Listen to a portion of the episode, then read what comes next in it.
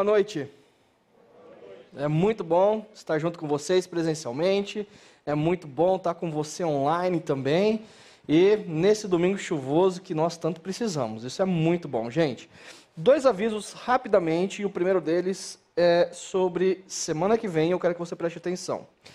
Semana que vem é semana final de semana de feriado prolongado.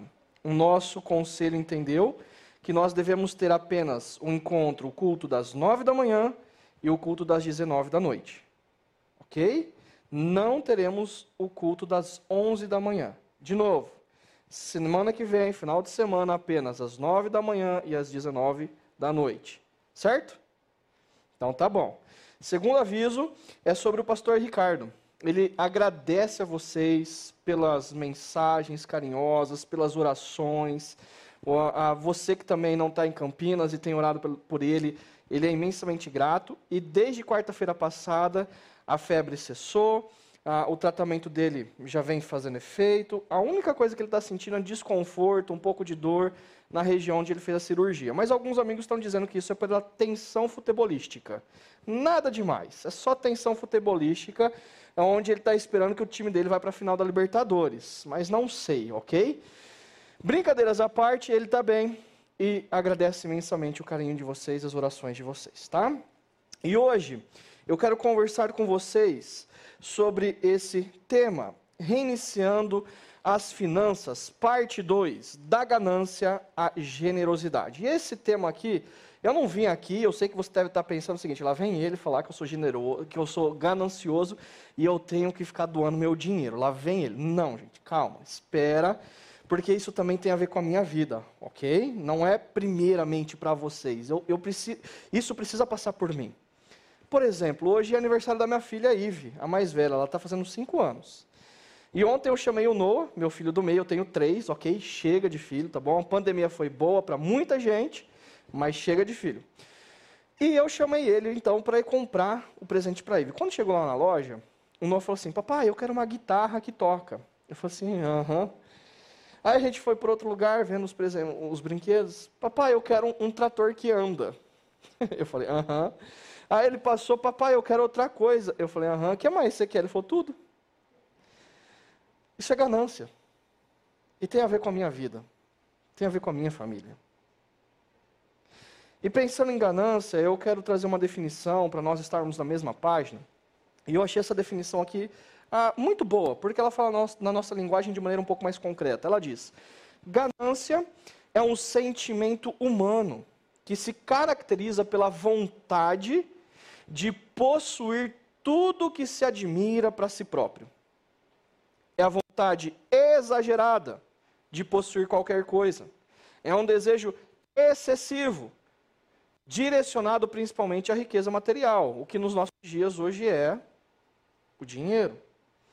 Ainda, a definição continua dizendo o seguinte: contudo, é associada também a outras formas. Uma delas é o poder, tal qual influencia as pessoas de tal maneira que seus praticantes chegam ao cúmulo de corromper terceiros e se deixar corromper, manipular e enganar, chegando ao extremo de tirar a vida de seus desafetos. Às vezes a ganância é tão forte, tão forte, que o ganancioso está disposto a corromper o seu caráter, a sua família, os seus negócios, o poder público. O ganancioso está até disposto a matar, se necessário, para obter, o que ele quer. E por que não dizer também ah, que a ganância ela se manifesta de maneira sexual?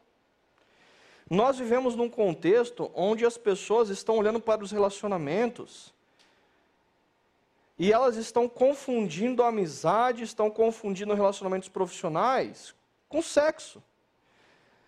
O mercado pornográfico movimenta bilhões de dólares por ano. É por isso que nós temos também no mercado de trabalho denúncia de assédio sexual. Porque as pessoas elas têm um desejo imenso exagerado, desenfreado sobre aquilo que elas querem. Agora, quais são os problemas decorrentes da ganância? Por exemplo, eu vinha vindo hoje pela manhã até aqui, e eu pego a, Dom Pedro, e eu entro ali na marginal para poder fazer o retorno e passar na frente do Iguatemi. E quando eu estou de carro, de um lado, toda uma região ah, de mato, de mata, queimada. Do outro lado, tudo verde. Isso é ganância. Nós estamos tendo uma crise ecológica por conta da ganância humana.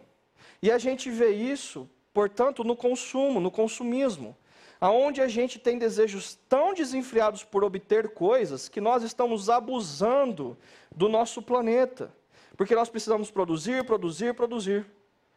Nós também estamos vivendo corrupção em todas as esferas da sociedade.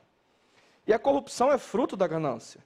A gente vê no Instagram, no Facebook, nas mídias digitais, a cultura da ostentação, onde as pessoas postam aquilo que elas têm de mais valor ou aquilo que, aquilo que elas estão investindo maior valor. E falando sobre corrupção, consumo, o que tem aumentado muito e é fruto da ganância humana é a desigualdade social. E sobre desigualdade social, olha só que interessante. A revista Forbes Brasil lançou no mês passado essa capa. Os 315 bilionários brasileiros. E ela vai dizer para nós que do ano passado para este ano surgiram 77 novos bilionários brasileiros. Olha que maravilha! Não sou eu, ok?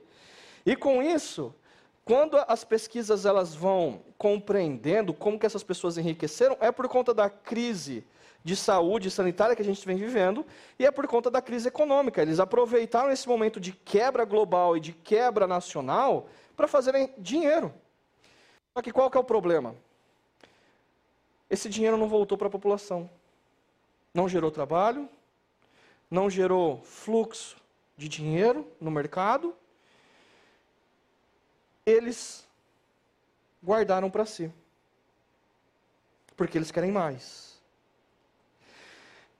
E acontece então que a consequência é que, na medida em que pessoas obtêm apenas para si mesmos recurso financeiro, aumenta, por um outro lado, a desigualdade. Olha só, antes da pandemia, o Brasil já tinha 6,5% de sua população, ou seja, 13,5 milhões de brasileiros vivendo abaixo da linha da extrema pobreza.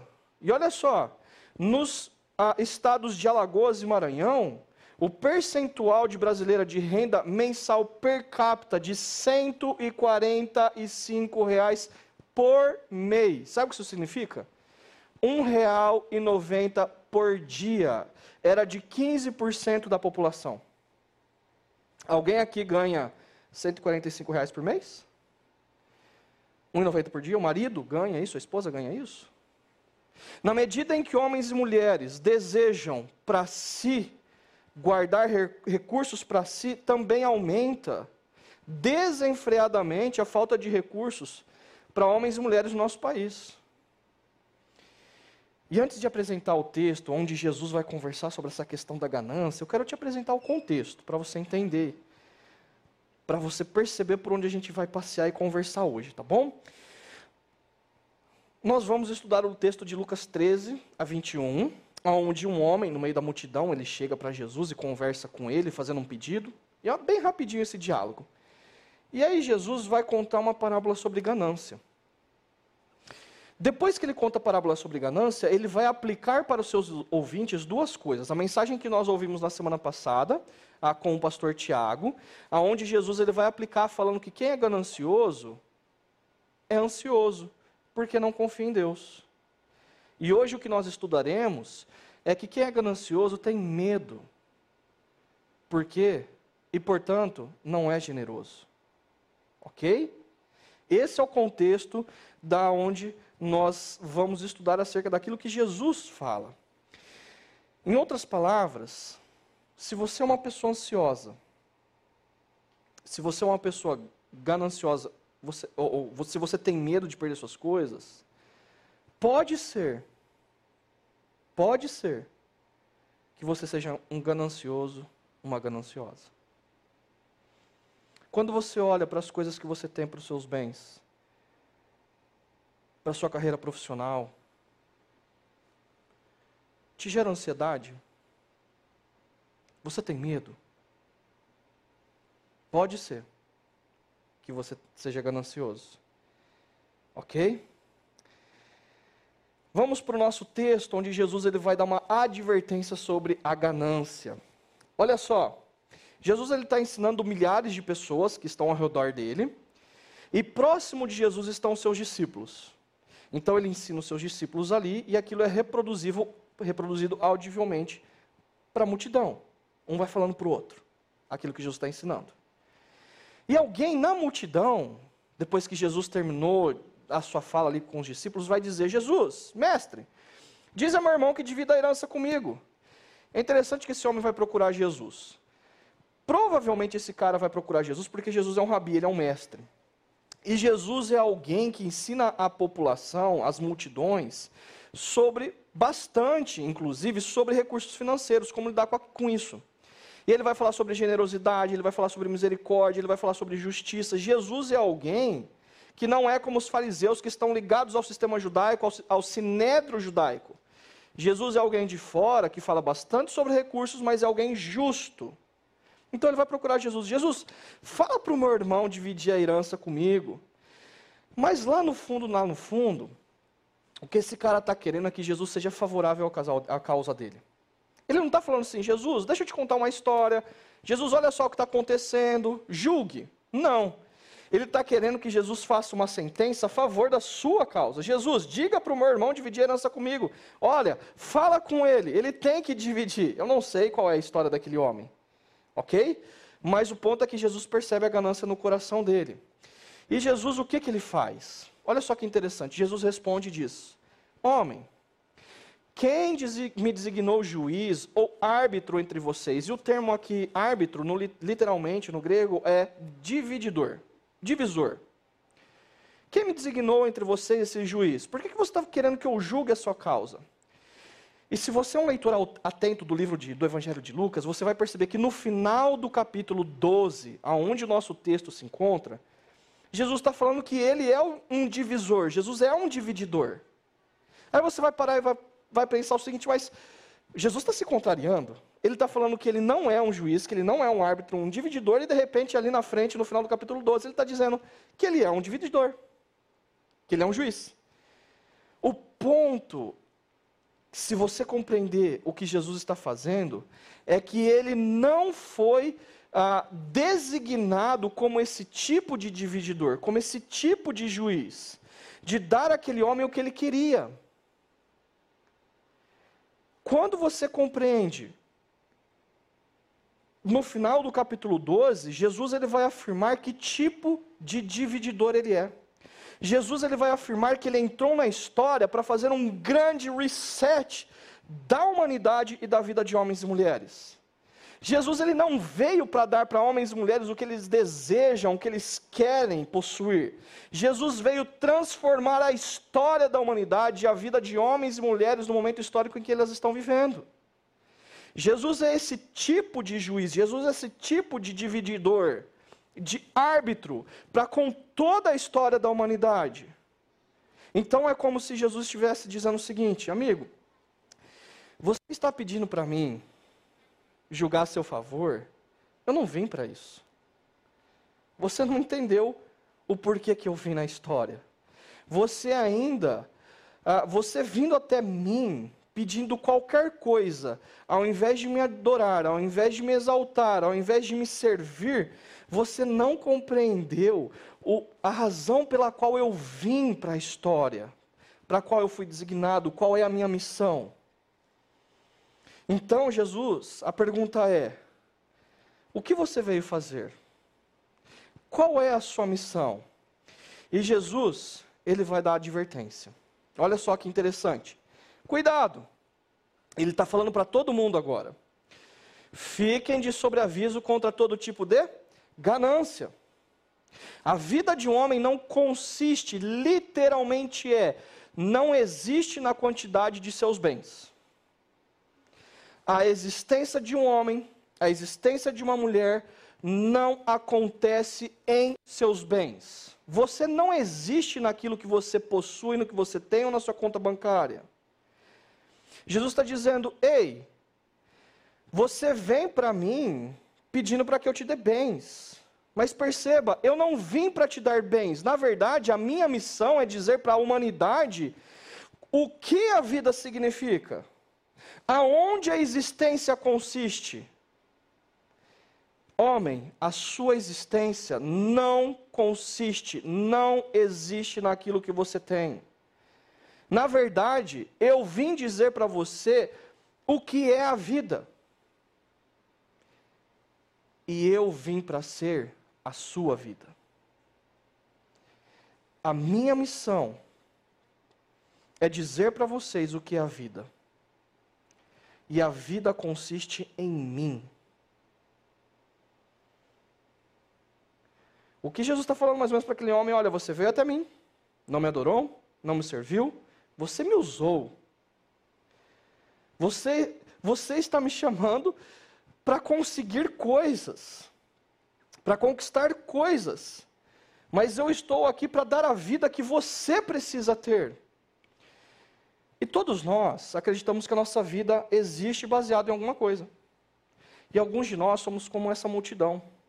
Talvez alguns de nós somos ah, alguém que está ouvindo acerca de Jesus, compreendendo quem ele é, o que ele está fazendo na história, acha legal os ensinamentos dele, alguém da multidão.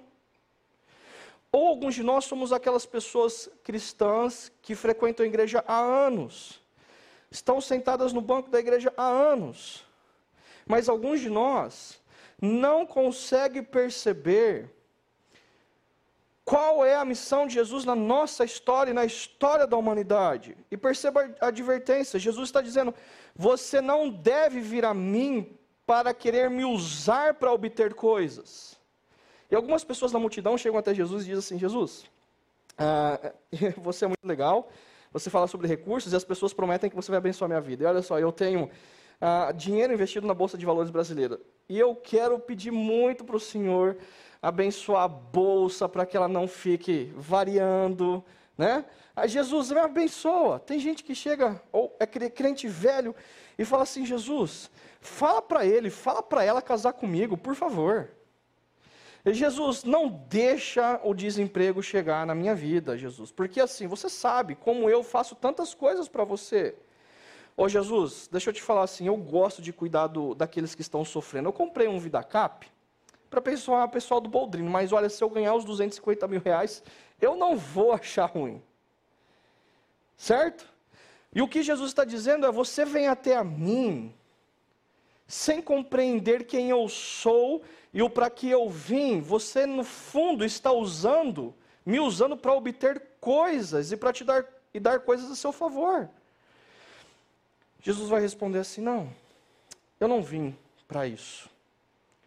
Eu não vim para dar aquilo que você deseja. Eu vim para ser a sua vida. Eu vim para fazer um grande reset na sua existência. Eu vim para tomar conta da sua agenda, dos seus bens, da sua família, da, da sua carreira profissional. Eu não sou menos do que isso. Aonde estiver a coisa mais valiosa da sua existência, aí estará o seu coração aí estará a sua própria vida. Jesus não veio para ser um juiz favorável de nós. Jesus veio para ser a sua própria vida. Deixa eu te dizer uma coisa, você que está ah, entendendo acerca de quem Jesus é, está pensando em se tornar cristão e render a sua vida a Ele, Jesus nunca, nunca, nunca, nunca pediu dinheiro para ninguém, ok? doação, nada. Jesus nunca pediu. Mas existem algumas pessoas que elas investem nos seus recursos financeiros em ONGs, em causas, em hospitais. E aí, de repente, elas começam a exigir que Jesus as abençoe, porque elas são generosas. E o que Jesus está fazendo aqui, ele está dizendo o seguinte: se as coisas vêm antes da minha pessoa, você não entendeu. Você está me usando. Eu sempre venho em primeiro. E eu não estou te pedindo nada.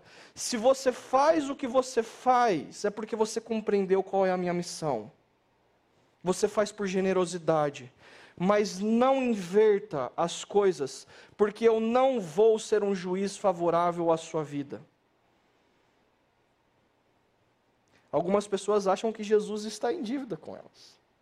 E elas começam a dizer: Jesus, mas por que essa doença na minha vida se eu frequento a igreja todos os dias, todos os domingos? Jesus, mas por que ah, eu estou desempregado se eu dou o dízimo para o Senhor? Mas Jesus, por que está acontecendo isso com a minha empresa se eu, se eu, se eu? Mas Jesus, mas Jesus. Jesus não está em dívida com você. E Ele não está pedindo o seu dinheiro, Ele está pedindo a sua vida, a sua existência. E aí, depois dessa advertência, ah, de que nós não devemos existir nas coisas que nós possuímos no nosso dinheiro, Jesus vai contar uma parábola para ilustrar isso, ok? Dá só uma olhada nessa parábola. Jesus vai dizer o seguinte: Então lhes contou a parábola. A terra de certo homem rico produziu muito. O cara já era rico. E além de ele ser rico, a terra dele já produziu muito. Tem alguma coisa errada nisso? Não. Guarde e preste atenção no que eu vou dizer. Jesus não tem problema com ninguém que tem dinheiro. Se você tem recurso financeiro, ok, Deus te abençoe. Jesus não tem problema nenhum com bilionários, ok? Olha só a parábola então para você compreender o que ele está dizendo. A terra de certo homem rico produziu muito. Ok, choveu, ele plantou, cresceu, produziu. Ele pensou consigo mesmo, o homem rico pensou consigo mesmo: o que eu vou fazer? Não tenho onde armazenar a minha colheita. E até aí tudo bem. Ele está refletindo, porque os bens que ele tem precisam ser administrados. Esse cara vai fazer as contas, ele vai contratar ah, mais empregados, ele vai contratar uma empresa que administre as coisas dele, ele vai construir mais galpões, como a gente vai ver, está tudo ok. Ele está administrando. Jesus não está falando que se você é rico, você produziu bastante e você tem mais recursos do que você precisa, está errado. Não. Jesus não está falando isso. Então esse disse: Já sei o que eu vou fazer. Vou derrubar os meus celeiros e construir outros maiores. E ali guardarei toda a minha safra e todos os meus bens.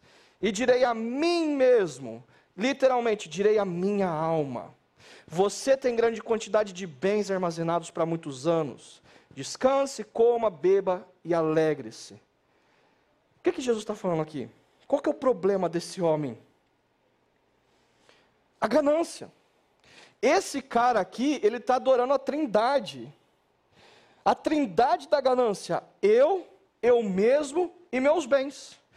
Nessa, nessa visão de mundo desse cara, não foi Deus quem abençoou a terra, não foi Deus quem o abençoou com riqueza, a riqueza dele existe para ele, para ele mesmo, porque a existência dele é baseada no que ele tem. Não existe o próximo para ele servir aqui. Este cara adora a trindade da ganância, eu, eu mesmo e meus bens. Este é o problema dele. Perceba que por quatro vezes são usados pronomes possessivos. Meu, minha. E duas vezes ele, ele refere-se a si mesmo. Ele não reconhece a Deus, ele não serve a Deus, ele não agradece a Deus. Tem a ver somente com ele. Agora, é fácil a gente se perder no momento histórico que a gente está vivendo. A gente está vivendo uma crise econômica que tem afetado todos nós. Mas o problema da ganância é que ganancioso não assume que é ganancioso. Ou você já algum dia falou assim: Nossa, como eu estou ganancioso hoje? Ninguém faz isso, ninguém fala isso, certo? E a ganância, ela nos cega, porque a gente sempre está olhando para cima. Sempre a gente está olhando para cima, para aquilo que nós não temos. Então eu quero te ajudar. Eu quero te mostrar outras informações depois de ter falado sobre aqueles novos 77 bilionários no Brasil. Eu quero apresentar duas informações acerca do nosso país, onde nos últimos meses pessoas estão recorrendo a descarte de ossos, pelancas, gordura, que supermercados não usam mais. Sabe para que, que eles estão recorrendo a ossos e pelancas? Para fazer sopa de tutano para os seus filhos. Nos últimos meses, pessoas estão recorrendo, no contexto brasileiro, a pé de galinha para ser o prato principal das refeições da sua semana.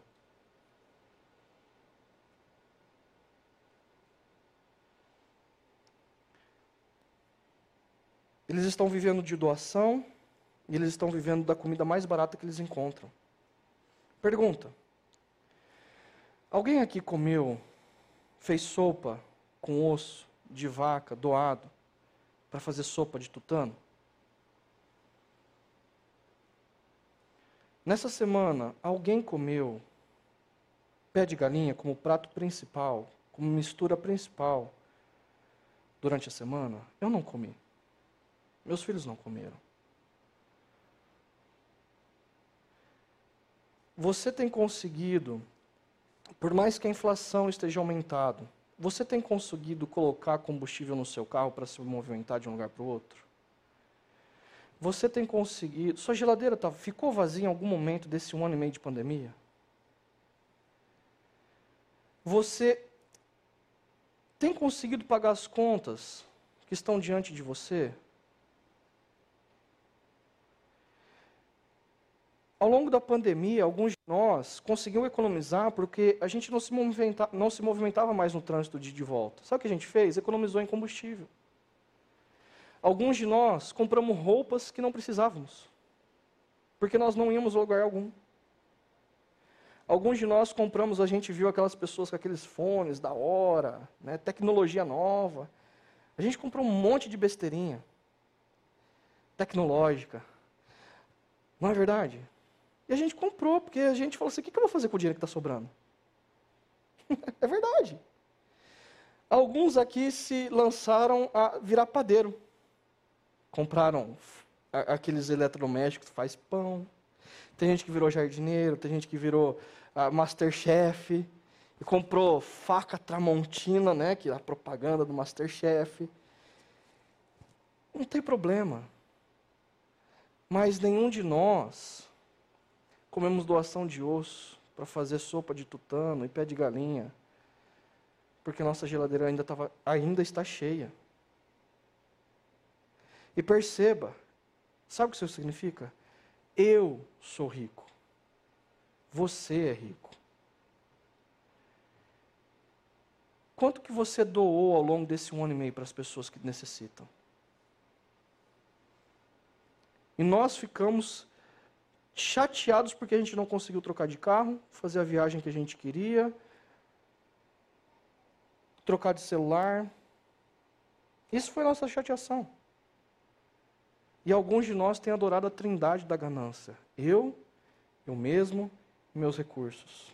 Percebe? A nossa cultura que envolve, que nos envolve, ela é voltada para a ganância. E a gente pode ficar muito cego com a realidade que está acontecendo fora dos nossos condomínios, fora dos nossos prédios. E Jesus ele continua a parábola dizendo o seguinte: contudo, Deus lhe disse Embora esse cara não considere Deus como a realidade central da existência dele, aonde ele existe, Deus existe. Deus está presente. Porque toda a criação foi criada na realidade de Deus.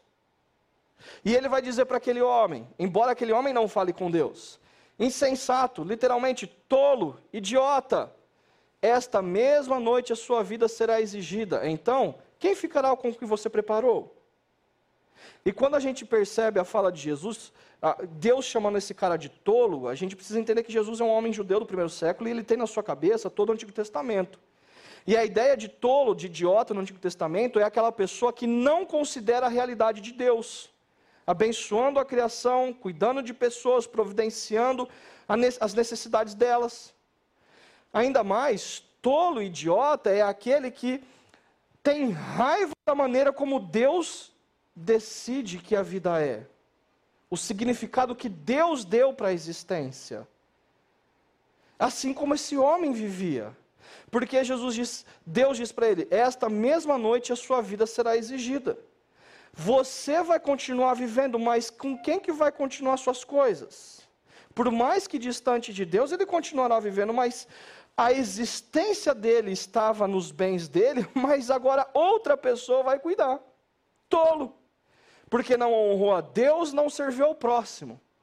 A existência dele foi vazia e todo o trabalho dele, todo o esforço dele foi em vão no final das contas. Este homem existe nos seus bens, em suas coisas. e ele se tornou cego para a presença de Deus. Ele acreditava que, na medida em que ah, homens e mulheres ah, olham para a existência e Deus se ausenta, sabe o que resta? Matéria. Aquilo que a gente pode ver, aquilo que a gente pode tocar e aquilo que a gente pode comprar. E a nossa existência passa a ser aquilo. E aí, de repente, aquilo vai embora, pega fogo, alguém rouba, e como nós nos sentimos? Com ansiedade e com medo, porque a nossa existência está ali. Ou Deus nos chama para a eternidade e alguém vai cuidar daquilo. Deus está dizendo o seguinte, amigo: a vida ela continua, mas as coisas não.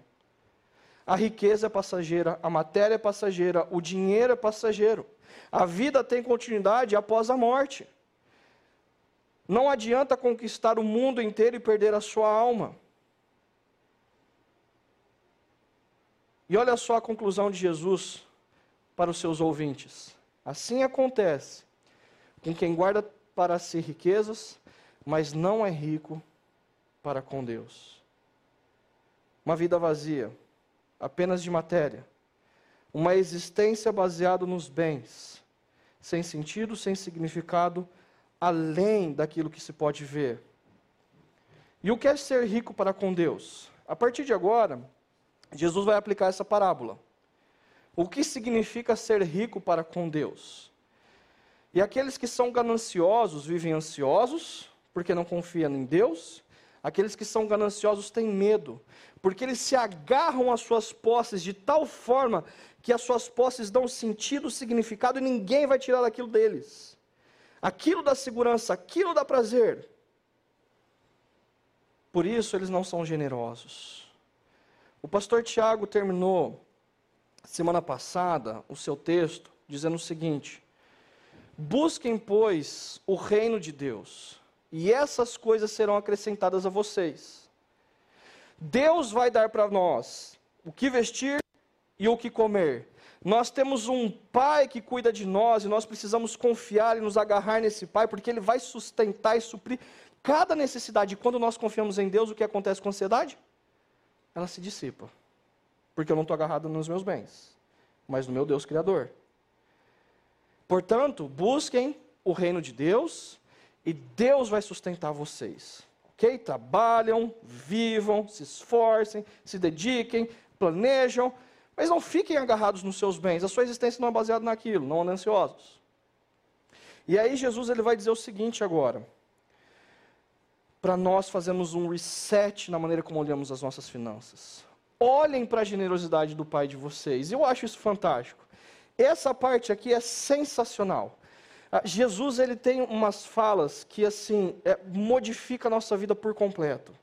Jesus diz o seguinte: não tenham medo. E esse verbo aqui é o verbo mais forte de, antes do, dos próximos verbos que virão. Sabe o que Jesus está dizendo? Ei, essa questão de não tenham medo é uma constância na vida de vocês. Sabe por quê? Porque existe uma batalha interna em nós mesmos, aonde a ganância está querendo roubar o nosso coração, para que a nossa existência esteja baseada no que nós tenhamos, no que nós temos. E com isso vai gerar ansiedade, com isso vai gerar medo em vocês. Ei, olhem para o pai de vocês. Ele vai dar o que vestir e o que comer. Portanto, a ansiedade se dissipa. E na medida que vocês olham para a generosidade do Pai, vocês não precisam ter medo. Portanto, estejam nessa batalha onde estão querendo roubar a mente e o coração de vocês constantemente. E aí ele diz: Não tenham medo, pequeno rebanho, pois foi do agrado do Pai dar o reino a vocês. Olha só que coisa mais linda que Jesus está fazendo, Ele está dando qualidade para mim e para você. Jesus está dizendo o seguinte: pequeno rebanho, vocês, meus discípulos e discípulos, vocês são como ovelhas. Vocês são fracos, frágeis, vocês não conseguem cuidar de vocês mesmos. Eu sei que vocês têm medo. Vocês não vão dar conta. Eu sei o que vai dentro de vocês. Meu pequeno rebanho, não tenham medo. Pois foi do agrado do Pai, meus filhos, dar o reino com grande alegria. E ele vai dar aqui mais dois adjetivos para nós: filhos e cidadãos do reino. E a gente precisa ter em mente que Jesus acredita na verdadeira história da humanidade, onde quando Deus cria todas as coisas boas, perfeitas, em grande sintonia de todo o universo com a, o seu shalom, a sua paz, o seu governo, nós somos feitos filhos dele. A criação é o palco do seu reino e nós somos os seus cidadãos. E tudo funcionava de forma maravilhosa, mas de repente, nós acreditamos naquela voz do grande ganancioso, que nós nos rebelamos contra o nosso Pai, nós fizemos um montinho no reino e nós estragamos todo o reino. E é por isso que a ecologia está como está, a política está como está, os relacionamentos estão como estão. Porque nós nos rebelamos contra o nosso bom Pai, mas Ele decidiu entrar na história nos substituir naquela cruz, pagando o preço da nossa dívida, do nosso pecado contra Ele, ressuscitando no terceiro dia, enviando o Santo Espírito sobre aqueles que se rendem a quem Ele é, e Ele nos faz filhos e cidadãos do reino. Portanto, olha que coisa maravilhosa. Deus é o seu pastor que te guia nos seus momentos de dificuldade, em meio à ansiedade em meio ao medo. Deus é o nosso Pai que supre cada necessidade que nós temos. É Ele quem nos veste, é Ele quem nos dá o que comer. E Ele é o nosso Rei, o nosso líder, que nos protege, que nos lidera, que nos guia em meio a esse caos da existência, em rebelião contra Ele. Portanto, meus filhos amados, meus cidadãos, meu pequeno rebanho, não tenham medo. Eu é do meu agrado dar para vocês o reino. E o interessante é que Lucas vai usar esse termo agrado duas vezes no seu evangelho. A primeira vez é quando Jesus é batizado, ele sai das águas, o Espírito desce sobre ele em forma de pomba, e a voz do céu diz o quê? Este é o meu filho amado, em que o meu agrado. Da mesma maneira que o Pai tem prazer na vida do filho, ele tem prazer de dar para nós o reino. Ele não está vendendo o reino, ele não está ah, fazendo troca com você pelo reino, ele está te dando o reino. E Jesus, na sua morte e ressurreição, ele traz para o meio da história a eternidade. O reino já está presente entre, presente entre nós, o governo de Deus sobre toda a criação já está aí, o grande reset já foi feito. Portanto, nós não precisamos ter medo. Se perdemos os nossos empregos, se perdemos os nossos bens, porque a nossa existência não está baseada no que temos, mas nele e no reino.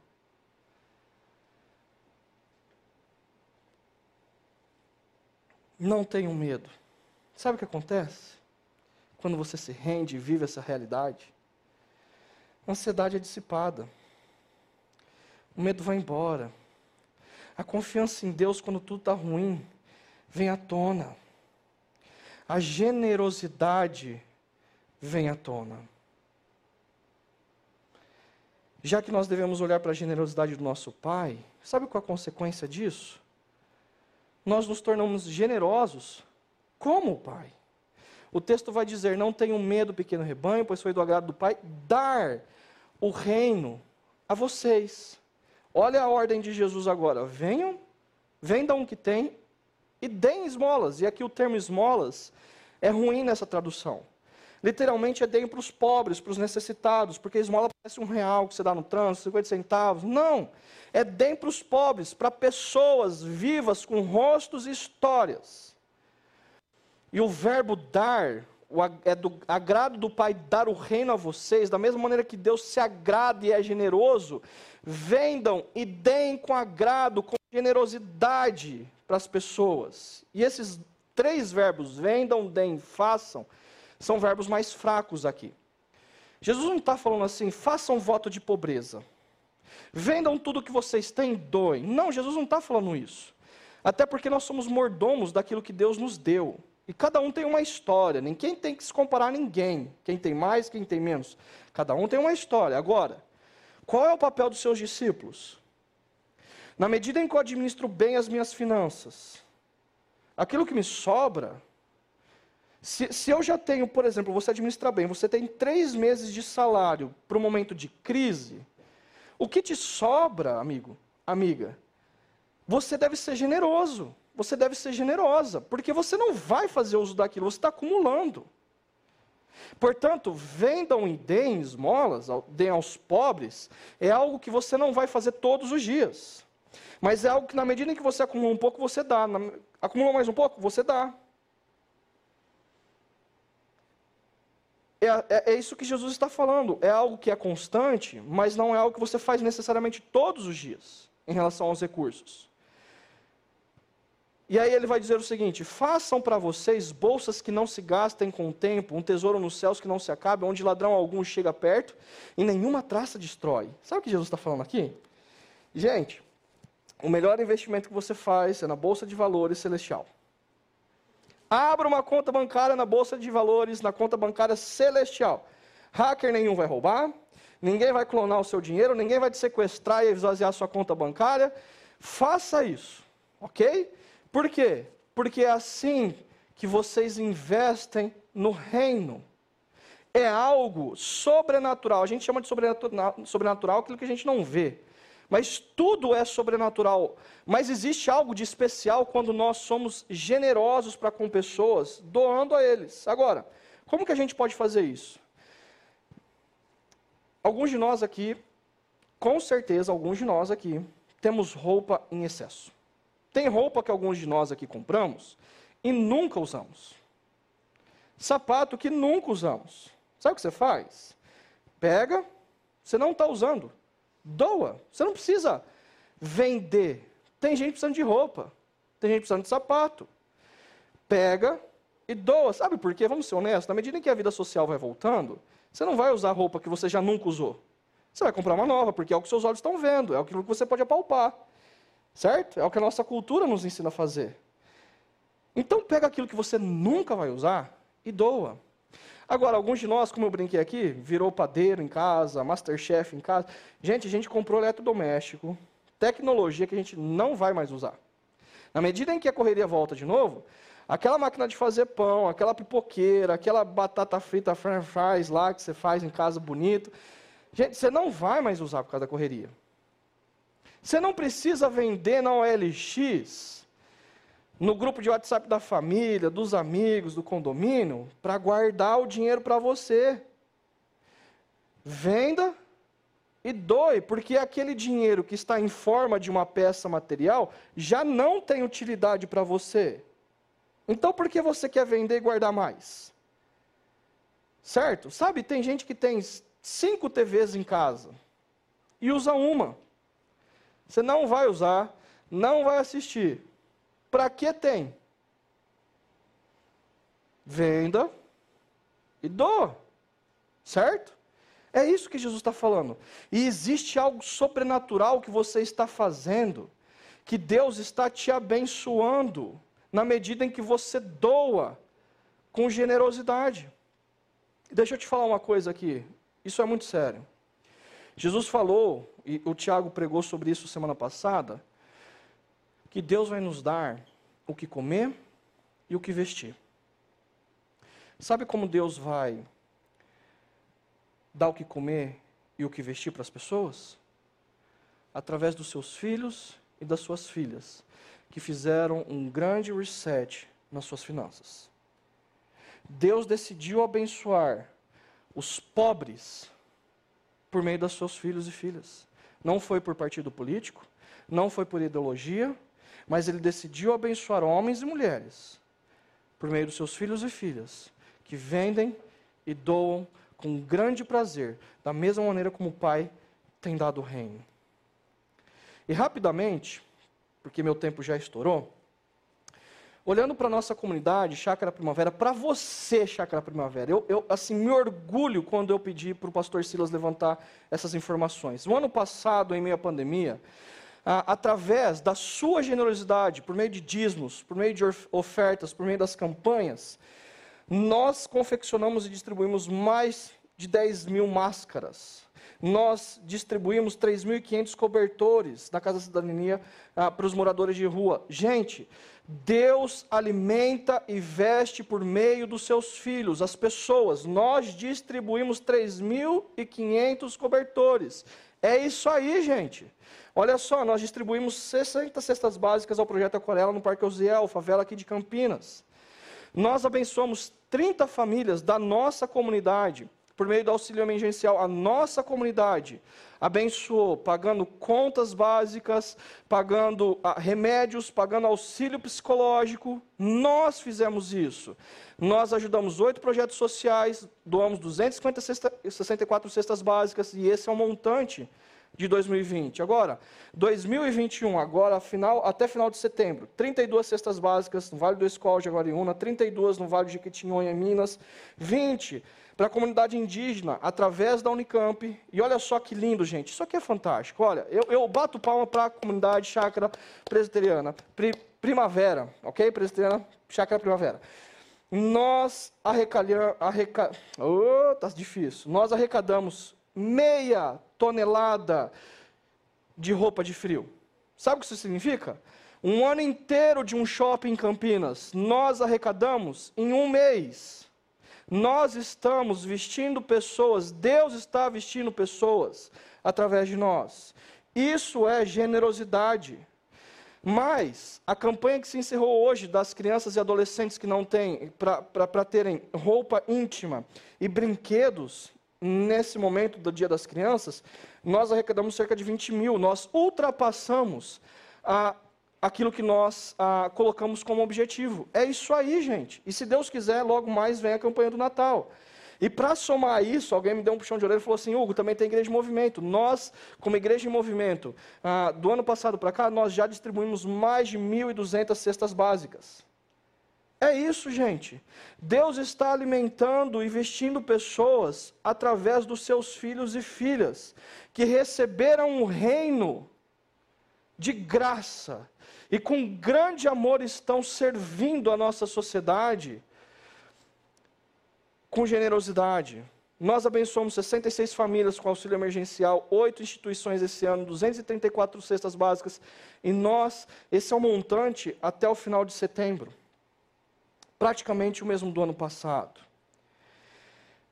Lembrem-se, Deus alimenta e veste homens e mulheres por meio dos seus discípulos, que são generosos. Jesus conclui essa parábola recapitulando um, uma palavrinha só, lembrando do rico tolo. Ele diz o seguinte: Pois onde estiver o seu tesouro, ali também estará o seu coração.